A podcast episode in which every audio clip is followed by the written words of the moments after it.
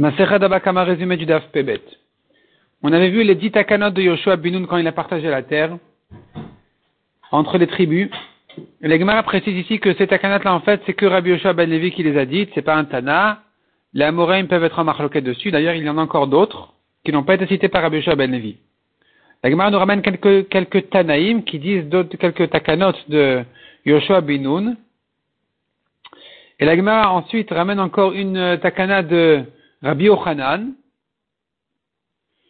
Et ces takanot-là sont au-delà des dix takanot. Par exemple, un homme peut sortir ses engrais au Reshut Arabim pour que les gens les piétinent. Par exemple, un homme qui voit ses abeilles partir se poser sur la branche de son ami peut lui couper la branche et la payer pour récupérer ses abeilles. Par exemple, un homme qui voit son ami qui est en train de perdre son miel de son tonneau qui se fend, qui se casse, et lui-même il a un tonneau de vin, il verse son vin, il récupère le miel de son ami, tout en se faisant dédommager son vin en prenant du miel de son ami. Pareil, s'il voit son ami perdre son lin et que lui il a du bois, alors il va récupérer le lin de son ami et il va se faire payer le bois qu'il a dû, qu'il a perdu à cause de ça. Et enfin, Rabbi Ochanan qui a dit, un homme qui a un arbre qui dépasse de ses frontières, on peut pas, on va pas lui en faire une histoire. il est considéré encore comme propriétaire. Il pourra même amener les, premiers fruits de Bikurim et même dire les psukim qu'il faut dessus, sans craindre un problème de dire quoi, mais il dérange les gens, il dérange ses voisins. On n'a pas à être macpide dessus. La Gemara ramène ensuite dit takanot de Ezra Sofer. Ezra Sofer a fait dit takanot, une takana, de lire à la Torah Shabbat Amincha. Une deuxième takana, de lire à la Torah les lundis, jeudi. La dit en fait la lecture des lundis, jeudi était déjà une ancienne takana, mais lui il a institué que ce soit une, lecture de dix psukim, alors qu'avant on n'en lisait que trois. Il a institué aussi que le Beddin juge les gens tous les lundis, jeudi, parce que c'est là où les gens viennent des villages dans les villes pour entendre la Kriyat Torah. Il a institué aussi de laver les habits les jeudis, l'Ichvot Shabbat. Il a institué aussi de manger de l'ail vendredi soir, institué aussi qu'une femme qui cuit du pain, qu'elle le fasse tôt le matin de manière à ce que les pauvres puissent en profiter. Il institue aussi qu'une femme porte des sous-vêtements. Il institue aussi qu'une femme, avant de se tremper au mikvé, qu'elle fasse, qu'elle se peigne ses cheveux. Donc, Minatora, il faut vérifier qu'il n'y ait pas de khatitsa. Lui, il a institué qu'elle doit aussi se laver, se, se, peigner les cheveux de manière à, à certifier qu'il n'y ait pas de problème de nœud ou de saleté. Il a fait encore une takana que les marchands de parfums tournent dans les villes, dans les villages, pour que les femmes puissent se parfumer. Et enfin, une dernière takana, et cette dernière takana a été annulée avec les générations à venir.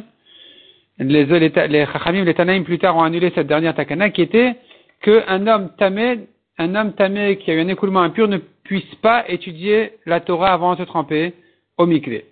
La Gemara dit encore, il y a dix alarotes qui ont été euh, dites à propos de la ville de Yerushalayim. Premièrement, les quelques premières alarotes, en fait, dépendent du fait que nous avons une marloquette, est-ce que la ville de Yerushalayim était partagée entre les tribus ou non? Ou bien elle n'est pas dans le partage? C'est une ville qui appartient à tout le monde, à tous les juifs. Et ce Tana pense qu'elle n'a pas été partagée, donc elle a été exclue de quelques psukim qui dépendent justement d'une propriété sur la maison, sur la ville. Et donc, puisqu'elle n'est pas concernée par ces alarotes, donc ça va, il y aura donc ces quelques conséquences là. Premièrement, un homme qui a vendu sa maison dans une ville fortifiée, une ville entourée de murailles, en principe, la lacha, il peut la racheter la première année, puis ensuite, c'est fini.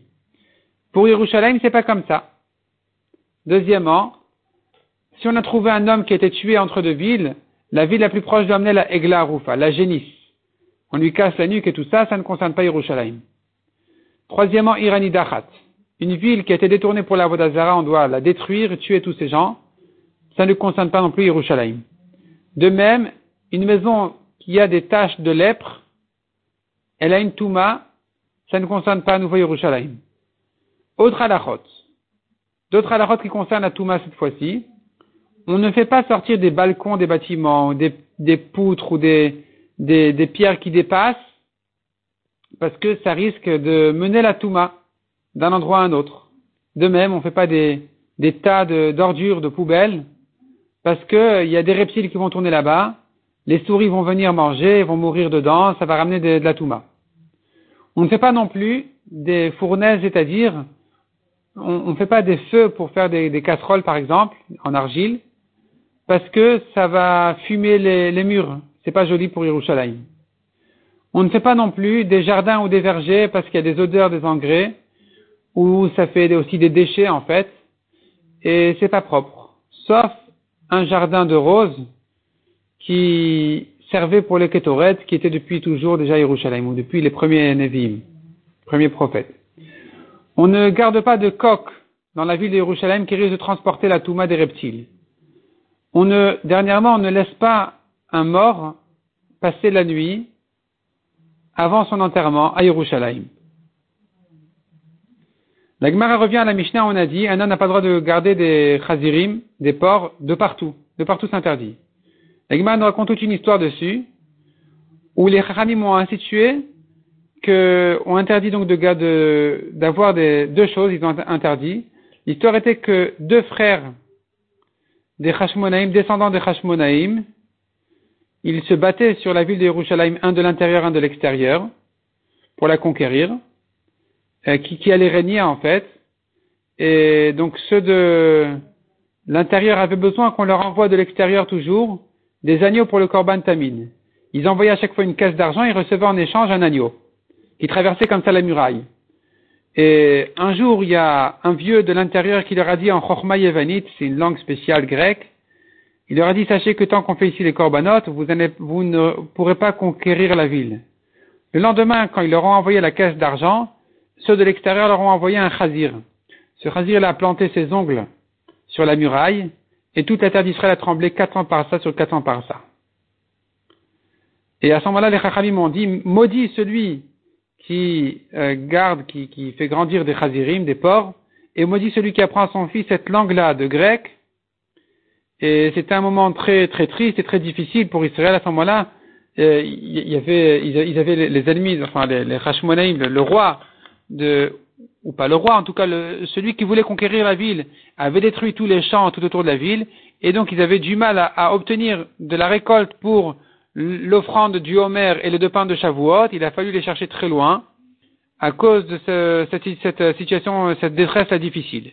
La Gemara ensuite demande, mais comment tu me dis qu'il était interdit d'apprendre à son fils cette langue-là de Chochma cette langue grecque?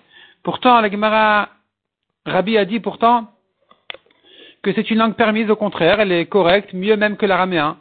Répond la Gemara, il faut distinguer entre la langue elle-même et la Chochma Yevanite. La Chochma Yevanite, c'est une langue plus classe qu'apprennent les princes. Et cette langue-là, c'était ça la langue secrète qu'il avait dit le vieux à l'intérieur pour dire qu'il avait utilisé le vieux à l'intérieur aux gens de l'extérieur pour leur dire que euh, tant qu'il y a ici, on reçoit les agneaux, vous n'allez pas conquérir la ville. Et c'est ça qu'ils avaient maudit, c'est ce que les Chachamim avaient interdit. La Gemara dit par contre, la famille de Rabban Gamliel avait le droit exceptionnellement d'apprendre cette langue-là parce qu'ils avaient besoin, comme ils étaient proches des rois Goy, ils avaient besoin de connaître cette langue-là.